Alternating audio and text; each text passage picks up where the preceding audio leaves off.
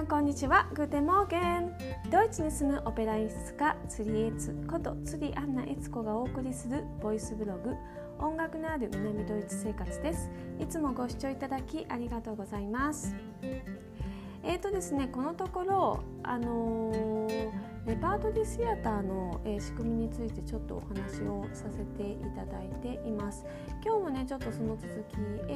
でえ、ー、と舞台セットの話もさせていただきたいと思いますので、えーと、すいませんもう少し、えー、お話聞いてください。はいえっ、ー、とですね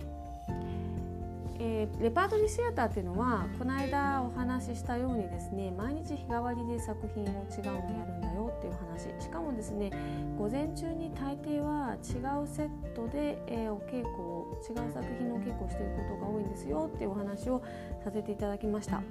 えー、じゃあ劇場の中に一体いくつのセットが取ってあるんですかって皆さんきっと思うと思うんですよ。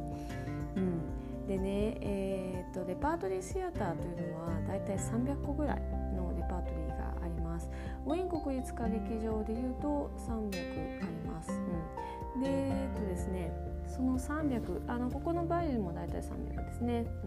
うん、でですねその300のセットが全部劇場の中にあるかっていうともちろんそうじゃありません、うん。まあ、考えたら分かりますよね。あのヨーロッパの歌劇場っていうのはもう本当に街の中心にありますからね日本で言ったらなんかスタジオアルタとかあの新宿南口の高島屋みたいななんかそんなところにオペラ座がドーンってあるみたいな感じ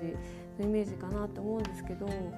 えーと、そんなところにですねそんなたくさんのセットはもちろん置けるわけないので、えー、ウィーン国立歌劇場で言いますと例えば、えーと郊外にですねセットの保管場所があります。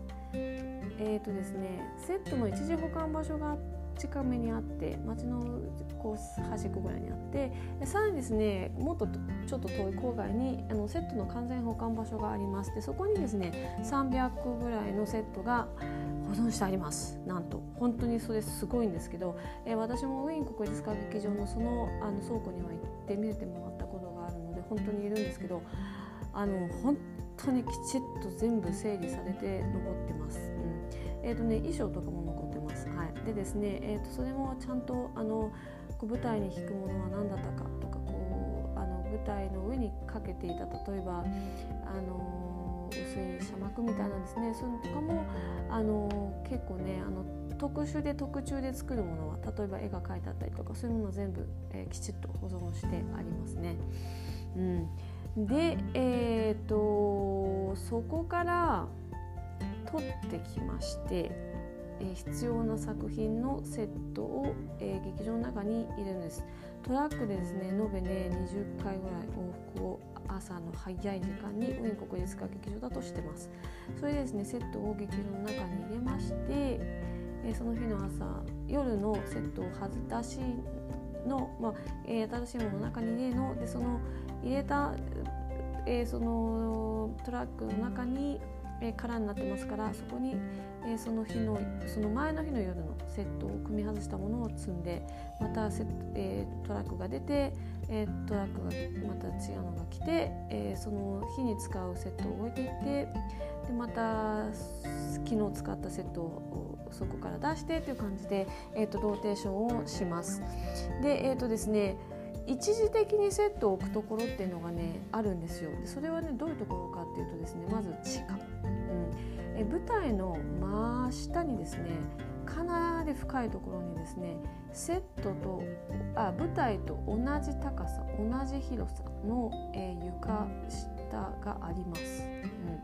うん。でですねそこにですね床にググググググッと下げてですね、えー、そこに持っていくでそこなんかで、えーかなえー、ある程度の組み立てをしてしまって組み上がったものをまた舞台上に持っていくっていうような作業をすることが多いです。なんでかっていうとその舞台の上は、まあ、なるべく早く作ってでもうすぐにお稽古を始めてっていう感じで舞台上のフル稼働っていうのをしてるんですね。なので、えーと、とその前段階であらかじめ組んでおくっていう作業が必要なものはその地下でやるっていうのが結構まず一つ。それからですね舞台の横にですね舞台と同じ大きさのやっぱりスペースがあるんですね、うん。えー、それとあと後ろにもあります。あのー、これはですね劇場の広さ劇場のその仕組みによって多少変わっていくんですけど完璧なものはですね理想的なものはま舞台のがありまして、えー、上手下手に舞台と同じサイズの幅、えー、広さんのスペースがあって舞台の後ろにもう一つ舞台と同じ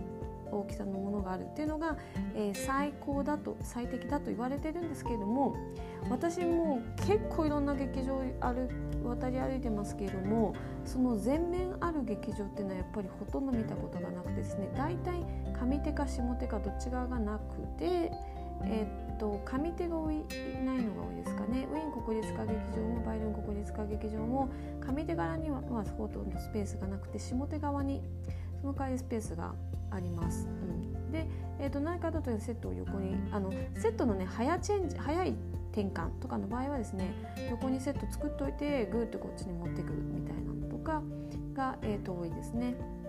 で、えーと、舞台の後ろにもう一つその舞台と同じスペースっていうのはねほとんどの劇場で私が見てる限りありますね。あのえー、この間お話しスタジオネシステムの劇場は違います。スタジオネシステムの場合はそうやってこうどんどんどんどん作って新しいものを早く上げてって必要がないのであのやっぱ舞台の丸々1スペースぐらいしか舞台上の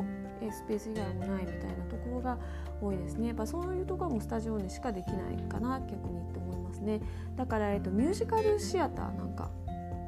えアメリカのニューヨークのブロードウェイのにある劇場なんかはもうほとんどあのそういう一面舞台一面分しか場所がなくて、えー、ということはまあスタジオねという形で、まあ、ミュージカルやってるってところがやっぱり多いですね。うんで、えーと、そのセットなんですけど、えー、地下で組むか横で組むか後ろで組むみたいな感じですねでも大体ですね後ろと横っていうのはその日の作品の早い舞台転換の時のものを置いておいたりとかすることが多くてですね大体、えーと、使わないそれですぐには使わないものは下に置くっていうことが多いですかね。でですね、えー、劇場の中にどのセットを入れてどのセットを出しておくかですね、えー、技術スタッフの方でものすごく精密に計算をしています。で、え、それはですね1年間の年間の公演を決める時にものすごく重要な、えーと、ポイントに実はなってくるんですね。なので例えばこの作品は結構こう作品が新しくてあの新しい作品って結構最近ね鉄骨で組むことが多いんですよ。でそうすると鉄骨で組んであるものっていうのはあのこう場所を取るんですよね。でなので、えーと、そういうものがある場合は構昔からある古い作品と、えー、交互にやったりすることが多いです。で古い作品はなんでそういうところに入るのかっていうとですね、えーと、結構ですね古い作品ってこう板の上に立体に見えるように絵を描いてあるだけとかでその板もですね椎間板つついたてみたいになっていてあのついたてポンポンって外すともう板一面っていうかこうあの立体じゃなくて平面になるセットみたいなのが昔の作品には多いんですね。それ昔っていうのはとても20年30年前の作品にはそういうのが多いので、えーと、そういう作品をこう混ぜることであのこうそういうふうにその終わった時にねすぐこう片付けられるセットだとあのその劇場の中の内部のその限られているセットの一時保管をする場所があのそんなに満帆にならなくて済むよねっていう風な計算をして、えー、と作っています。あのえーと、プログラムをねまず作ってますね。で、えーと、バレエなんかもウィーン国立歌劇場とかバイオリン国立歌劇場もそうですけどあのこうオペラの間間に入っていくんですけどこのバレエっていうのはねやっぱりセットがね、えー、そんなに場所を取らなくて済むんです。でもバレエはですねやっぱりあの踊りますから、えー、舞台の前にやっぱ広いスペースが必要で結構吹き抜けだったりとかしたりとかすることが多いので、まあ、セットっていうのがあっても結構こうあの場所を取るようなセットっていうのが結構少ないことが多くてですね。そういう意味でバレエっていうのはあの技術の方で言うとあのそんなに舞台セットで言うとそんなに場所を取らないのであのこうなんかなんなんかですねこう大きな作品大きな、えー、舞台セットを使ってしまう作品の間になんかこう混ぜなきゃいけないって時にはバレエが入ってたりとかすることます。まあ、これは舞台裏側のねあのスタッフの考え方としてはそんなような考えで、え、作品をあの交互交互に、えー、とやっていくというか、まあ、これはですね劇場支配人と,、えー、と技術官技術部の一番トップの人がですね話し合いをして、えー、と決めていくっていうことに、えー、なりますね、うん。毎年そういうふうな話し合いをしてあの次の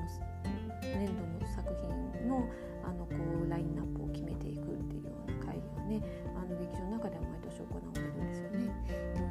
とですね劇場って結構ねこうすごくねいろんなことを考えてあの作品をやるかやらないかとかどれをやるかってのは決まってるんだなと思うんですけど今のコロナのこの状況でですね、えー、今やるかやらないかとかこの作品を大きすぎできない大きすぎるっていうのはあの今度出演者が大きすぎるとですね今あの危険だっていうことで今どんどんしないようになってるんですけどね。そういうのでこう作品を変えたりとかしてるので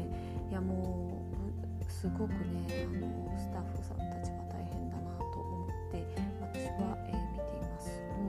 うん、まあねあのこんな見方もねあのこうプログラム見た時にねああこんなこと考えて